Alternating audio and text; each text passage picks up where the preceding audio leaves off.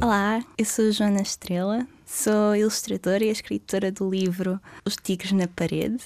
Eu sou de Penafiel, mas já vivo no Porto há alguns anos. E quando era miúda gostava muito de poesia, da melodia e do som das palavras e queria muito ser poeta, mas infelizmente as minhas capacidades como poeta não evoluíram assim tanto desde os oito anos. Não sei se as tuas como são, mas o que eu comecei a fazer mais foi escrever coisas mais longas e escrever histórias e também gostava muito de desenhar as minhas histórias. A partir de certa altura começava mais a gostar de desenhar os meus personagens do que escrever os livros em propriamente ditos. Fui estudar artes porque gostava tanto de desenhar as minhas personagens e enquanto estudava comecei a fazer muita banda desenhada, que é um bocadinho os dois mundos, é escrever, mas também é desenhar. E isso ainda é o que eu faço e é o que é este livro. Os Tigres na Parede é a história que te vou contar a seguir. A rua onde eu vivo não é nada de especial. Não é nenhuma grande avenida. Não tem lojas, não tem um jardim, não tem nada. É só prédios e carros e passeio cinzento. Sempre que passamos lá é para ir a algum lado. A rua é um caminho, mas nunca é o destino. E por isso é que foi tão estranho quando um dia destes me deparei com uma multidão parada no passeio. Que está tanta gente a fazer nesta rua sem interesse, pensei eu. Eram os meus vizinhos todos em acesa discussão, tudo por causa de um grafite gigante que alguém pintou na parede pela calada da noite. Era um grafite de um tigre laranja gigante por cima das cabeças dos meus vizinhos que estavam todos a discutir. Um dizia: Nunca tinha visto tal coisa na vizinhança. As nossas paredes sempre estiveram tão brancas, tão limpinhas. Outro dizia: Mas isto não é sujidade, é arte. Alguém resmungava que é lá arte. Arte é José Malhoa, é Paula Rego. Isto não é arte.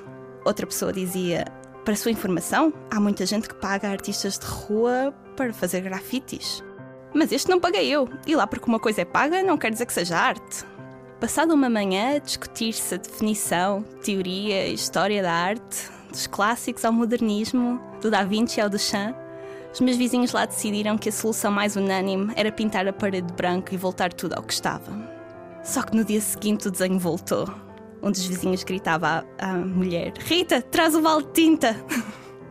Maldito grafiter! exclamou o Sr. António.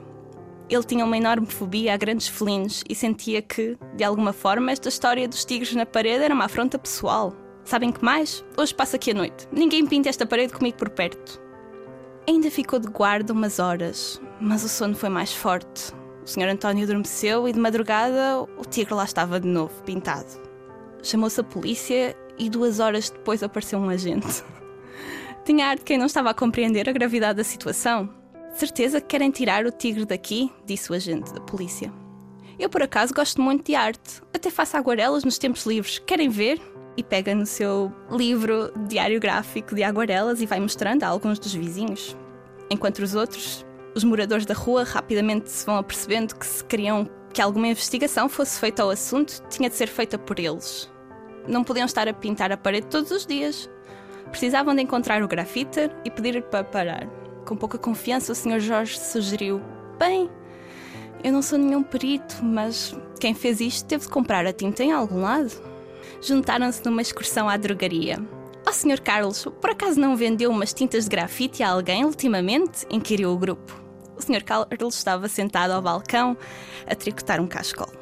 E ele diz: Hum, Clarinha que trabalha ali no, no café ao fundo da esquina ele levou umas quantas latas de spray no outro dia. Porquê?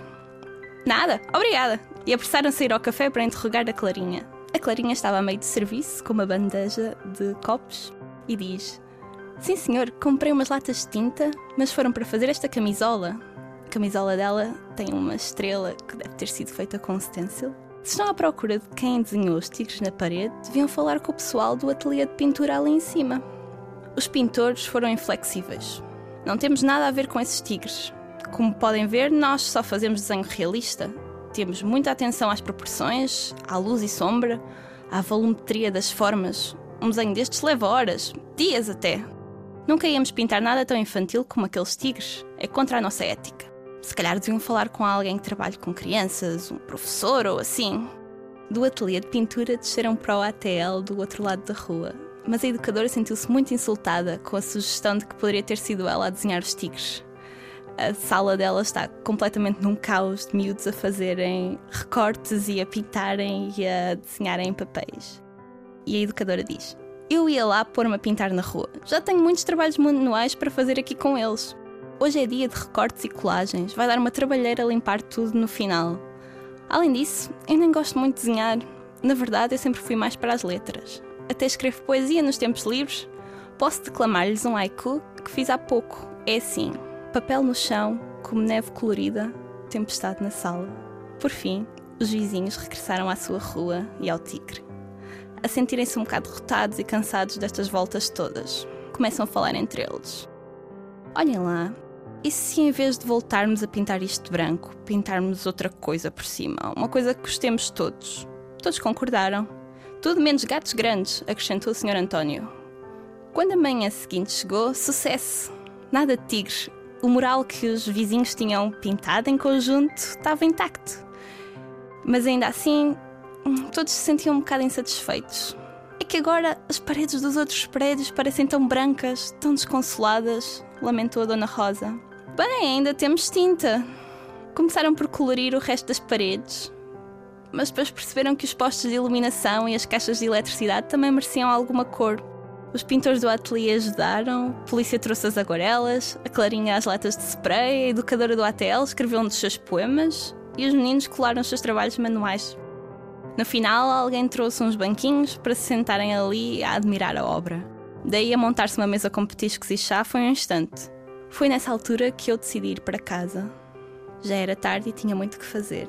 E nesta última página, a personagem principal está a voltar a casa e o quarto dela está cheio de tigres e desenhos de tigres e uma almofada com cara de tigre.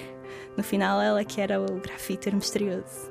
Este é o livro Os Tigres na Parede, escrito e ilustrado por mim, publicado pela 08 e faz parte da coleção A Minha Rua, de Zig Zag.